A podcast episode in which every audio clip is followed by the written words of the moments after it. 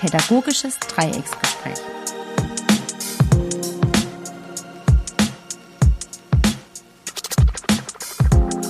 Herzlich willkommen zu unserer sechsten Podcast-Folge des Pädagogischen Dreiecksgesprächs. Mein Name ist Elena Ganz, Spitzname Leni, und mit mir sind Wilfried Grüßinger. Hallo. Und Sebastian Pflüger. Hallo alle beisammen. Im heutigen Gespräch. Wir drei arbeiten beim Stadtjugendausschuss e.V. Karlsruhe in den Kinder- und Jugendhäusern Orstadt und Rindheim sowie in Sebastians Fall der Computerspielschule Karlsruhe. Und heute wollen wir uns dem Thema digitaler Sozialraum widmen. Das ist schon vielleicht in den früheren Folgen ein, zweimal angeklungen. Und ähm, wir wollen uns heute dem Thema widmen, weil wir einfach gesagt haben, seit diesem Lockdown, in der Corona-Krise ist es so, dass wir natürlich in unserer offenen Kinder- und Jugendarbeit weiterhin den Kontakt mit unseren Besuchern und Besucherinnen halten wollen und dass das natürlich vermehrt über äh, die sozialen Netzwerke möglich ist. Und heute haben wir die Moderationsrolle mal getauscht, einfach weil ich denke, dass da Willi und Sebastian mehr dazu sagen können. Ja, ähm, dann würde ich schon mit unserer ersten Frage starten und das wäre, Willi, könntest du vielleicht mal so einen kleinen Abriss geben? Was bedeutet eigentlich realer Sozialraum? Ja, also man redet ja an der offenen Kinder- und Jugendarbeit auch von Sozialraum orientiert. Da ist auch die gute Frage, was ist ein Sozialraum? Und zwar äh, muss man sich das vorstellen, das ist ja eher im ideellen und nicht im materiellen Sinne. Ja? Also überall, wo Menschen miteinander kommunizieren, und interagieren, dann bilden sie sozusagen ein Netzwerk und dann spricht man so von einem Sozialraum. Das heißt, das hat dann auch eine räumliche Dimension. Das wäre so mal ganz vereinfacht gesagt äh, die Sozialraum. Mhm. Also das heißt auf der einen Seite, dass das Individuum, äh, die, der Kontakt mit den anderen, dass dieses den Sozialraum prägt, seinen. Genau, das bildet dann sozusagen, der entsteht durch diese Kommunikation in Interaktion. Und äh, wenn wir, sagen wir mal, von Sozialraumorientierung sprechen, im fachlichen Kontext der offenen Kinder- und Jugendarbeit, dann sagen wir ja, wir betreten beispielsweise auch, gerade bei der aufsuchenden Arbeit, Sozialräume von Jugendlichen, beziehungsweise in Jugendhäusern wird ein Sozialraum mit inszeniert. Das heißt, äh, das Jugendhaus ist zwar auch schon an sich ein Raum, ja, aber wenn verschiedene mhm. Gruppen in verschiedenen Räumen, sagen wir mal, oder in verschiedenen Positionen im Jugendhaus sich aufhalten, dann bilden die für sich wieder einen eigenen Sozialraum. So kann man sich das vorstellen. Also auch schon eine Unterscheidung zwischen einerseits dem faktischen Raum eben, der mit Mauern begrenzt ist, aber auch, dass eine Fläche einen Sozialraum bilden kann. Genau.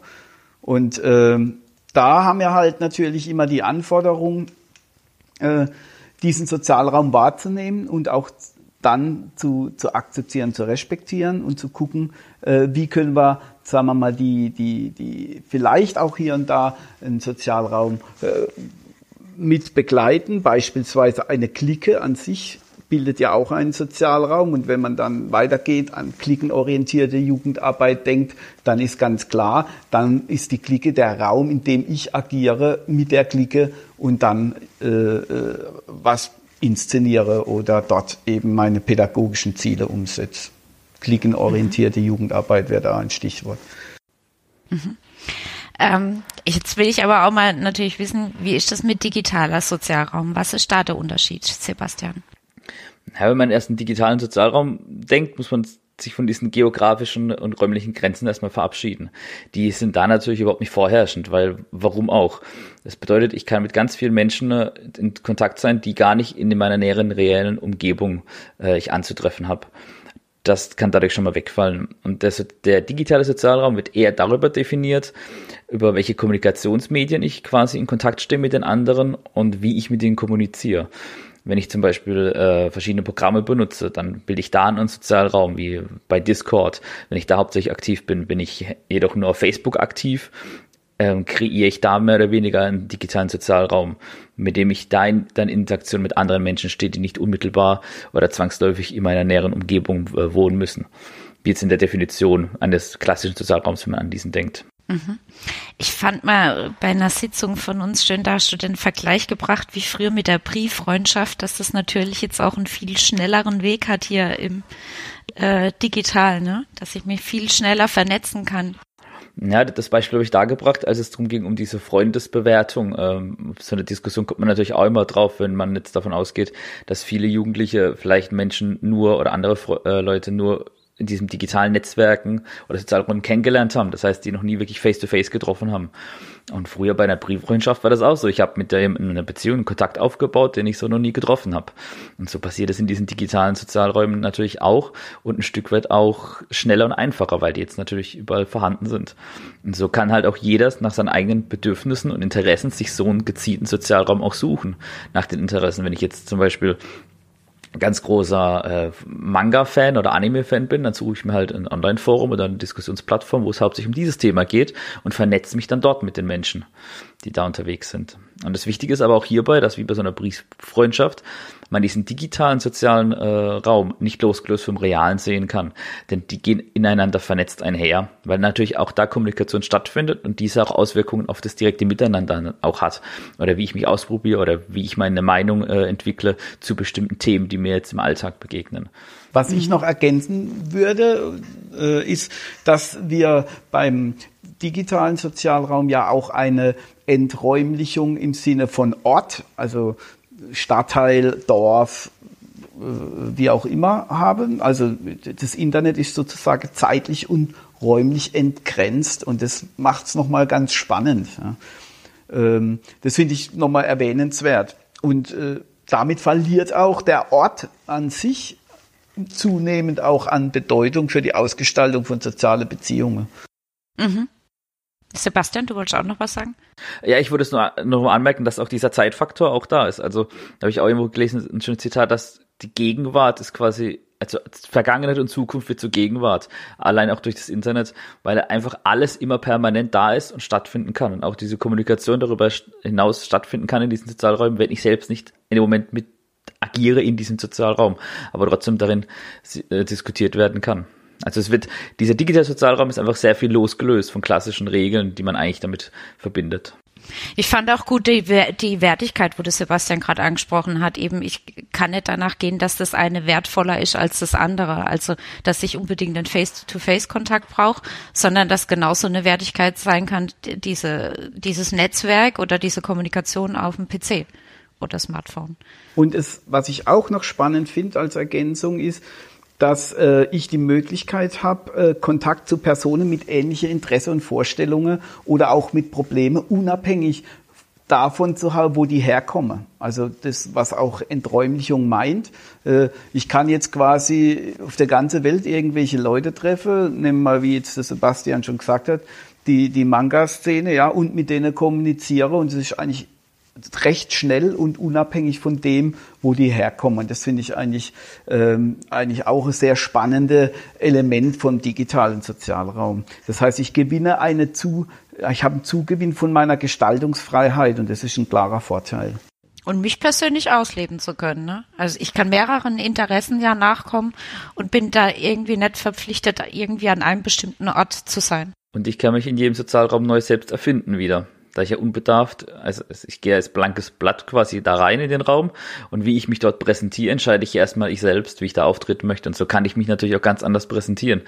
Weil wenn ich mir da einen neuen Sozialraum suche, habe ich neue Möglichkeiten und gehe ich ohne, ohne Meinung oder Vorbelastungen rein. Im Vergleich jetzt zu, wenn ich jetzt an meinen direkten Sozialraum denke, meine Nachbarn oder Menschen, die ich schon seit Jahren kenne, die kennen mich schon, die wissen, wie ich bin, aber in so einem Raum erschließe ich mir sehr schnell neue Möglichkeiten, auch mich selbst auszuprobieren und dahin Erfahrungen zu sammeln, wie man dann zum Beispiel unterschiedlich agieren kann oder argumentieren kann. Ich finde auch noch gut, weil das Sebastian auch gerade sagt, ich kann dort auch eine Identität entwickeln, also eine Teilidentität Identität von mir.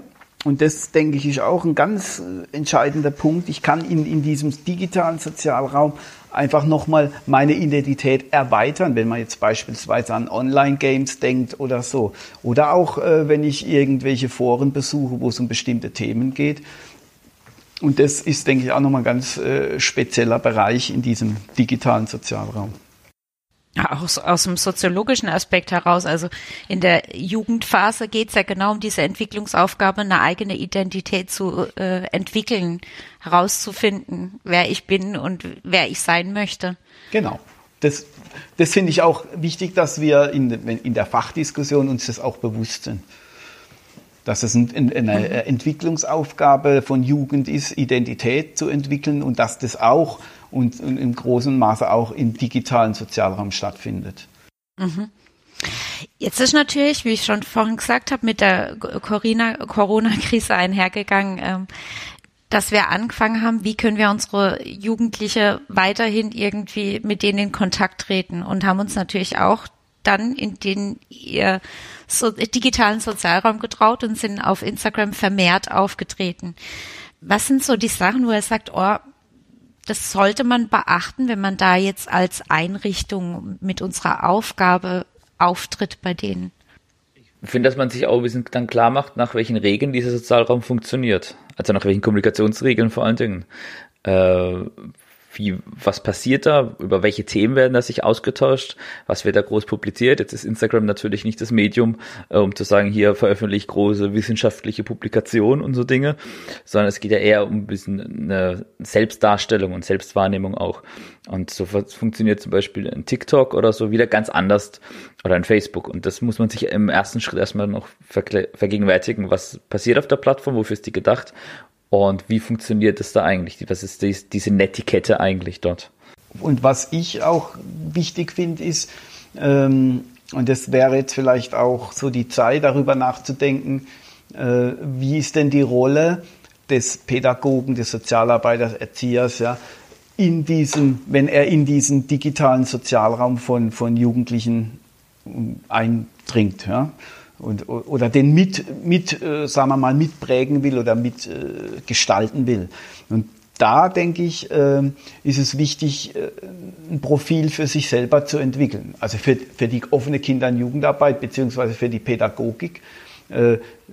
Also auch die zu erkennen, wo sind wir denn da? Und da kann man durchaus auch, äh, ähm, äh, sagen wir mal, konträr diskutieren.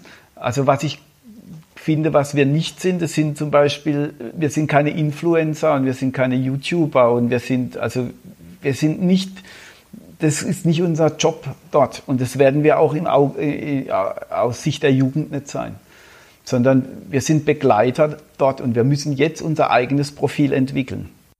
Was, für so, was wäre für so ein Profil wichtig in deinen Augen? Dass wir eine Kernkompetenz haben, die nur wir haben. Also das ist ja bei Profil eigentlich immer äh, äh, interessant. Also dass wir sozusagen für die Jugendlichen als ein, in einer bestimmten Rolle angesehen werden und und die halt wir erfüllen können und die halt eben der, der YouTuber, die Influencer oder sonst eben nicht erfüllen können. Ich habe da immer ein gutes Beispiel und der Sebastian kann da sicherlich noch mehr erzählen vielleicht, äh, dass wir bei, äh, bei der Computerspielschule äh, für die Gamer die Rolle des Erwachsenen haben. Die, wir repräsentieren dort die Erwachsenenwelt und wie wir die Games als Erwachsene einschätzen.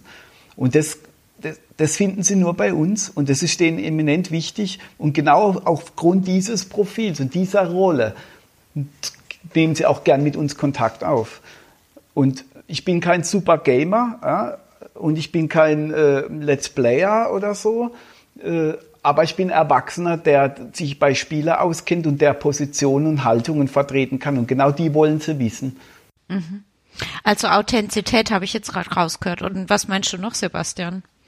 Ja, um jetzt bei diesem äh, Beispiel Computerspielschule zu bleiben, auch jemand, der von der von der Szene auch Ahnung hat, an der das aber auf Augenhöhe betrachtet. Und das ist ja immer diese Kernkompetenz auch dieser offenen Arbeit, dass wir auf einer Augenhöhe mit den Jugendlichen kommunizieren.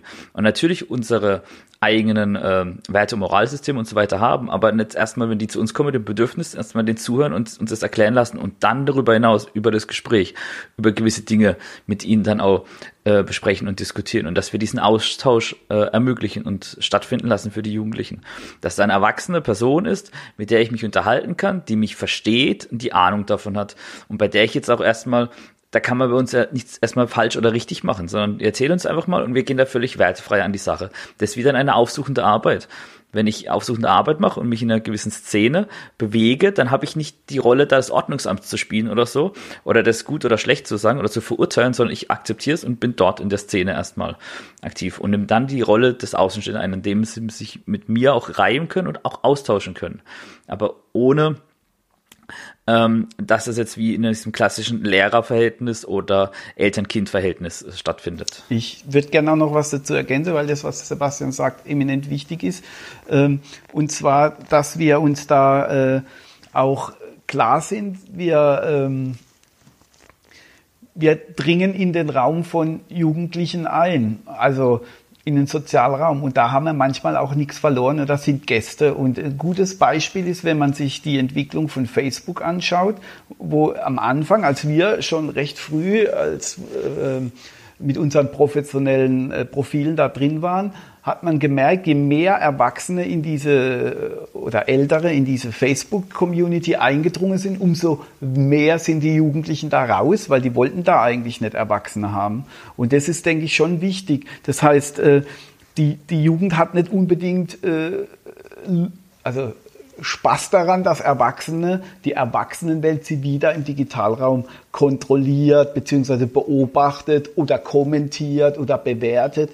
Das mhm. heißt, äh, da müssen wir sehr sensibel sein. Und uns ist aber auch im Klaren sein, dass auch immer noch wir von Kindern und Jugendlichen reden, die auch Freiräume brauchen und sich selbst Freiräume schaffen.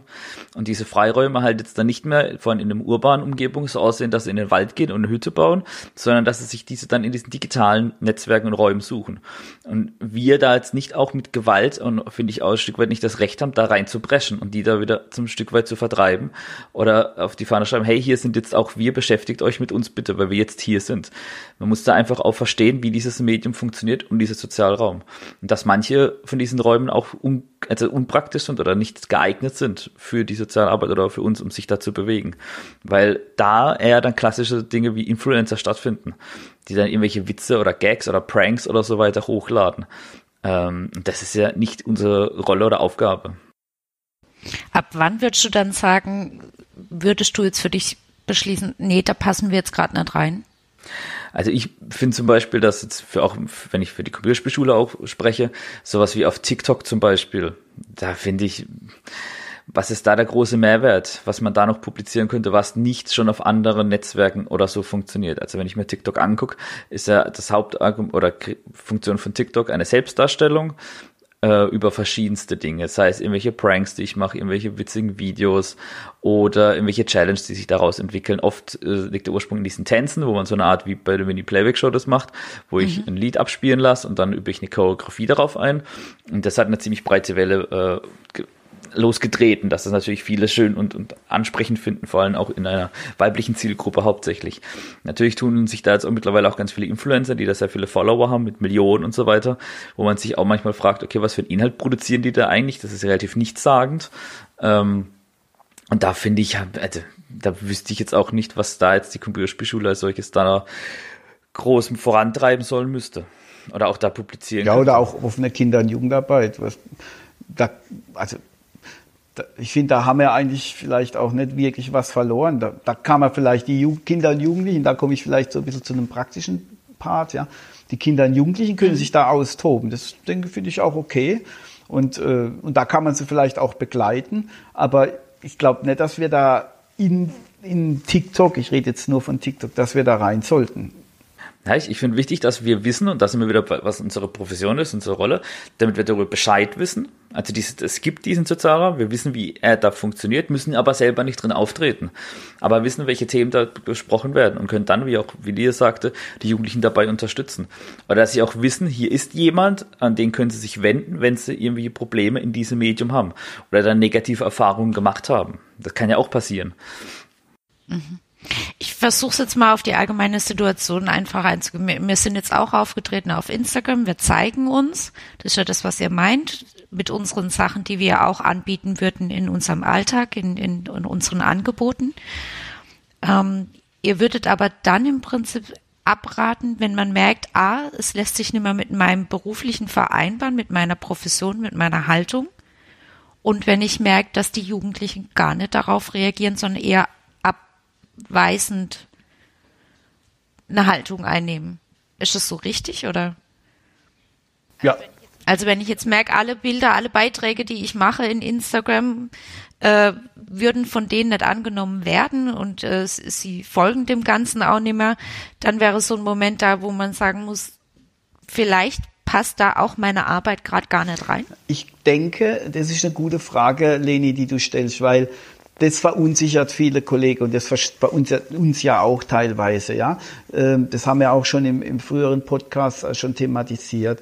Ähm, äh, deswegen sage ich, oder aus dieser äh, Arbeit der letzten Monate, aber auch Jahre, äh, weiß ich mir, wir sind gut, wenn wir unser, unser eigenes Profil da entwickeln. Wenn wir einen, einen Bereich abdecken, den niemand anders sonst so in dem Maße abdeckt. Und da müssen wir eben auf die Suche gehen. Und da müssen wir sensibel sein, was könnte das sein. Wir haben jetzt eigentlich, wenn man das so beobachtet, was, was die Kollegen oder wir auch äh, tun, wir haben die, quasi die, die Nicht-Online-Welt im Jugendhaus gerade in die digitale Welt übertragen. Beispielsweise indem, dass wir äh, Kochangebote gemacht habe, virtuell oder äh, Bastelangebote virtuell oder äh, Quiz virtuell und so. Das, das ist eine Möglichkeit. Ich finde die eigentlich ganz gut. Ich denke, es gibt, wenn wir das dann mal richtig analysieren, gibt es sicherlich Bereiche, die weiterhin bestehen sollten, bleiben können, weil sie einfach auch gut sind. Und es gibt vielleicht Bereiche, wo wir uns vielleicht auch zu viel ja, zu viel davon versprochen habe, weil da die Face-to-Face, -face, also diese Nicht-Online-Situation halt doch mehr hergibt. Ja, also äh, und, und nur ein Videotutorial über bestimmte Sachen anzugucken, kann gut sein, dass das halt dann nicht funktioniert, weil man da einfach diesen Face-to-Face-Kontakt braucht. Und diese Analyse müssen wir machen. Und, und da müssen wir gucken, wie können wir in dem digitalen Bereich eben, äh, in diesem Sozialraum eben uns da einbringen. Und, und, und da müssen wir, sind wir auf der Suche und das denke ich ist, ist wichtig, auf der Suche zu sein und da darf es auch gescheitert werden, ist ja völlig klar. Ähm, äh, aber momentan sind wir eben noch in, dem, in dieser Phase, wo wir noch auf der Suche sind, würde ich jetzt mal einschätzen. Ja, also da gibt es auch noch keine, finde ich, Musterlösung, wie es funktionieren kann. Und auch hier muss ja auch gesehen werden, in welchem Kontext, in welchem ähm, Sozialraum äh, quasi äh, ist denn mein Jugendhaus eigentlich? Was ist denn meine Zielgruppe? Mit wem kommuniziere ich eigentlich? Wer ist denn eigentlich mein hauptsächlichen, mein hauptsächliches Klientel? Und so kann sich das natürlich auch wieder von Stadtteil zu Stadtteil oder von Stadt zu Stadt und so weiter auch völlig unterscheiden, was da jetzt angesagt ist und was nicht und was wo funktioniert und wo nicht wir dürfen auch nicht in diese Falle tappen zu sagen, hey, das Internet ist ja allgegenwärtig und alle haben ihre Smartphones und so weiter, deswegen kann ja das theoretisch jeder dann wahrnehmen oder kann uns sehen. Ist halt auch nicht so, weil es bedeutet immer noch, je nach Programm oder was ich benutze oder Kommunikationsmedium, brauche ich auch eine gewisse Kompetenz dafür, das zu nutzen erstmal und zu verstehen oder das als Nutzer nutzen können. Und da muss ich mich anmelden mit einer E-Mail, da muss ich den richtigen Kanal oder Channel finden, wenn man jetzt von Discord spricht zum Beispiel, ein Online-Kommunikationsprogramm und so weiter. Also es ist auch nicht einfach selbstverständlich, dass es jeder auf einmal nutzen kann. Und wir reihen uns ja auch noch, wenn wir diese ganzen Posts machen und erstellen, ja auch in dieses Angebot noch mit ein, dieses, die, die Medien publizieren. Also mhm. noch vor, vor der ganzen Corona-Zeit war ja auch oft immer diese Krise oder verschiedene Stimmen von vielen. Ja, da ist doch eh zu viel, da blickt man ja schon gar nicht mehr durch und das ist eine Reizüberflutung und so weiter. Und jetzt springen wir ja auch noch exakt in diesen Pool mit rein und erstellen da ja auch nochmal mehr Angebot mit rein. Das muss man sich auch ein bisschen vergegenwärtigen, so. Ab wann nerv ich eigentlich mehr in so einem Raum, wie dass ich da produktiv was äh, dazu beitragen kann? Ich habe jetzt nur gerade, ich, ich denke, ich will jetzt nicht so arg negativ die, die, die Diskussion in eine Richtung lenken. Ähm, ich finde auch, es bietet ja eigentlich auch ungemein äh, Potenzial oder echt auch Möglichkeiten, unsere Arbeit auch da voranzubringen. Wo seht ihr da ja Potenziale für euch, wo er sagt, ja?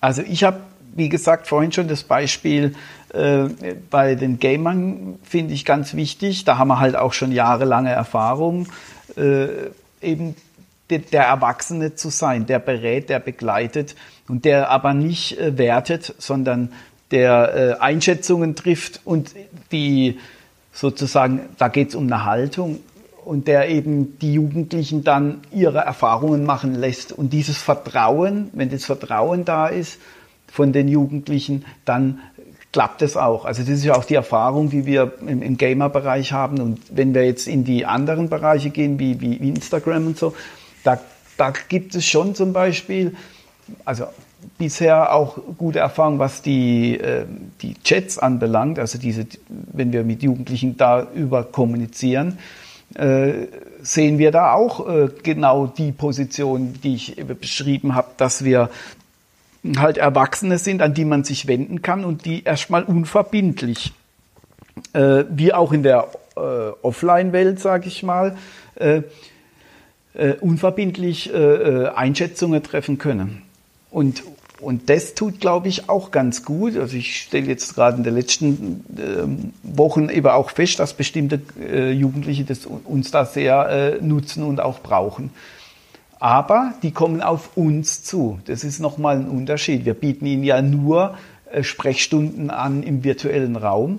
Und wer dann will, kommt mhm. auf uns zu. Und wir gehen nicht auf die zu. Das ist das, was der Sebastian auch so ein bisschen meint. Also wir können ja niemand nerven, wenn jemand auf uns zukommt. So. Also das, denke ich, ist nochmal ein wichtiger Punkt. Wir bieten quasi digitale Kontaktzeiten an in denen sie uns erreichen können, indem wir mit Rede und Antwort auch zur Verfügung stehen. Das heißt zu den Sprechstunden oder auch teilweise darüber hinaus, wenn man dann separate Termine vereinbart. Ein schönes Beispiel finde ich aus der Commercial-Schule, äh, wie ich es vor glaube in Folge zwei oder drei gesagt habe, war eines dieser meiner schönsten Online-Erlebnisse, wo ich mit einem Jugendlichen zusammen über sechs Stunden lang seinen PC zusammengebaut habe. Also da saß ich halt bei mir zu Hause an meinem PC, habe mit ihm über Skype äh, Videokonferenz gemacht und habe ihm mhm. Schritt für Schritt angeleitet, wie er sein PC zusammenbaut. Und noch im Schritt vor diesem Zusammenbau natürlich auch beraten, was, was macht Sinn, sich anzuschaffen einfach. Und ich bin halt kein Händler, ich möchte mir nichts verkaufen, deswegen überteuert das. Und er hat ja nur ein begrenztes Budget zur Verfügung gehabt dass man sollte als Erwachsener in seiner Kernprofession dann sagt, okay, hier können Sie sich an uns wenden und hier, äh, Sebi, ich brauche da Hilfe, ich möchte es, brauche das, habe aber nur so und so viel Geld zur Verfügung, zum Beispiel, kannst du mir da helfen oder mir was raten oder so unterstützen. So als ein Beispiel. Also ist das dein Potenzial, wo du sagst, ja, da kann die offene Kinder- und Jugendarbeit echt noch was abschöpfen im Sinne von ähm, einfach auch im digitalen Raum jemanden begleiten zu können. Das ist auch ein großes Stück weit. Also da das auch öffnen noch für andere darüber hinaus, die vielleicht nicht so immer ins Haus kommen können. Und wo ich auch noch ein Potenzial finde, wenn ich es doch ergänzen darf, ist so die Wechselwirkung mhm. zwischen dem digitalen und dem, äh, also und dem äh, nicht digitalen Raum. Ja? Die können wir jetzt herstellen. Also wir können quasi, im, im, wenn die Corona-Zeit vorbei ist. Wir können in dieser Nicht-Online-Welt mit Jugendlichen kommunizieren und wir können es dann auch im Digitalen ergänzen und mitmachen. Und da gibt es vielleicht auch noch Möglichkeiten, wenn man an Öffnungszeiten, Kontaktzeiten oder so denkt. Und das ist das, was ich vorhin auch gemeint habe, wenn man über Chats nachdenkt oder redet, ja, die können ja weitergehen hinterher. Äh, in, in, in, wenn die Corona-Zeit vorbei ist, muss man ja nicht damit aufhören. Also da kann man ja genau da diese Wechselwirkung erzeugen. Das finde ich ein Potenzial, das da drin steckt. Ja, und ich finde auch im Kontext unseres Bildungsauftrags, den wir auch haben, auch ganz, ganz wichtig, dass ganz, ganz viele Beteiligungsprozesse mittlerweile alle nur über digitale Online-Plattformen auch stattfinden und ablaufen, indem man sich auch daran beteiligen kann und dass man auch da dann Jugendliche hinführt. Jetzt geht man halt mit ihnen nicht mehr äh, ins Rathaus zum Beispiel zu einer Jugendkonferenz, sondern macht sie darauf aufmerksam, auf welchen Internetplattformen es welche Aktionen zum Beispiel gibt und begleitet sie damit hin oder erklärt ihnen das dann, weil oftmals diese Programme oder ähm, Abstimmungstools oder wie auch immer auch nicht so einfach zu durchblicken sind erstmal und unterstützt sie auch dahingehend in diesem digitalen Raum, um sich da auch wieder für ihre Meinung und ihre Interessen einzutreten oder eintreten zu können. Wir sind schon bei einer halben Stunde. Ähm, vielleicht einfach nochmal abschließend und zusammenfassend, dass es, dass der digitale Sozialraum auch in unserer Arbeit schon äh, wichtig ist und eine Chance bietet, da einfach auch noch unsere, unser Arbeitsfeld zu erweitern und dass man da auch neue Sachen ausprobieren sollte, aber genauso noch ein Gefühl dafür behalten sollte, äh, wann produziere ich einfach nur etwas, das nicht zu mir passt und sie wollen sich vielleicht ausprobieren und ich passe da nicht rein. Habe ich das so grob zusammengefasst oder gibt's da? Nö, das hast du sehr gut gemacht, Leni. Okay. ja. Gut. Ähm, ich würde das vielleicht beibehalten und würde euch diese Woche nach eurem schönsten Online-Erlebnis fragen. Willi, ja, möchtest du ja. anfangen? Ja, also ich habe äh, heute eine große Konferenz gehabt, Videokonferenz, hat jetzt nichts mit Jugendlichen zu tun, mit, den, mit Children for a Better World, die uns ja unterstützen äh, im Bereich Kochen und Lebensmittel von Kinder und Jugendliche. Und da haben wir halt, äh, das waren glaube ich 50, 60 Einrichtungen bundesweit und haben uns ausgetauscht und es war eigentlich wirklich schön, dass das dass man die Kollegen da auch über diesen Wege mal getroffen hat und es hat gut getan. Mhm. Sebastian? Ähm, ich habe aus dem beruflichen Kontext diese Woche eigentlich gar nichts, äh, nur im privaten, das wird äh, groß Pen and Paper äh, spielen im digitalen Kontext und die digitalen Würfel meinem Charakter ziemlich äh, wohlgesonnen sind in der Art und Weise, wie ich ihn spielen möchte. Also er ist ein großer Krieger, der kräftig zuhauen kann, aber an sich nichts anderes. Und das äh, spiegelt mein, mein digitales Würfelglück exakt wieder. Das sorgt halt immer sehr, sehr viel für die Belustigung der restlichen Gruppe. Das macht sehr viel Spaß. Oh, äh, ja, ich, ich schließe mich äh, heute dem Willi an. Es war auch bei mir so, wir waren am Montag, waren wir bei der AGJF in einer Sitzung. Das ist äh, Fachverband für offene Kinder- und Jugendarbeit auch. Und da geht's halt drum, dass man Baden-Württemberg weil sich gerade austauschen. Ich finde es eine echt tolle Sache, wenn ich mir überlege, dass ich mit so vielen Kollegen eigentlich mich austauschen kann, ohne dass ich jetzt im Prinzip meinen Arbeitsplatz verlassen muss. Und äh, wir hatten auch eine Sitzung Trägersprechstunde für unseren dualen Studenten. Und ja, ich finde es eine immense Zeitersparnis. Und ich wünsche mir eigentlich auch, dass es nach dieser Corona-Zeit auch so weitergeht, weil es ähm, ja viel schneller ist und ich kann mich auch viel besser absprechen, austauschen, beraten. Und es gefällt mir gerade richtig. Ja. Äh, in diesem Sinne würde ich jetzt äh, dann auch zum Schluss kommen und würde nochmal das Schlusswort an meine Kollegen abgeben. Willi fängt nochmal ja, an. Äh, ja, ich mich, mich äh, ja, war auch eine sehr interessante äh, Podcast-Runde, muss ich sagen. Und ja, bleibt gesund und tschüss. Ja, ich fand es auch ganz interessant und angenehm. Ich habe so gegen Ende gemerkt, dass ich mich so ein bisschen warm geredet habe auf einmal äh, und deswegen auch die Zeit vergessen habe oder äh, nicht mehr dran gedacht habe, dass wir schon bei 30 Minuten sind und freue mich, dass wir jetzt auch wieder eine Folge aufgezeichnet haben, nachdem wir eine Woche wegen Feiertag pausiert haben. Ja, äh, ich hoffe, meine erste Moderationsversuche waren jetzt nicht allzu schlimm und es lässt sich doch ganz gut anhören. Und ähm, freue mich, wenn wir wieder nach wie vor von euch Inputs oder Nachfragen oder vielleicht auch, oh, das Thema könnte dann noch bearbeiten, das habt ihr vielleicht noch nicht irgendwie betrachtet, den Aspekt. Da würden wir uns sehr drüber freuen. Und in diesem Sinne, vielen Dank fürs Zuhören. Bleibt weiterhin gesund oder werdet es und bis nächste Woche.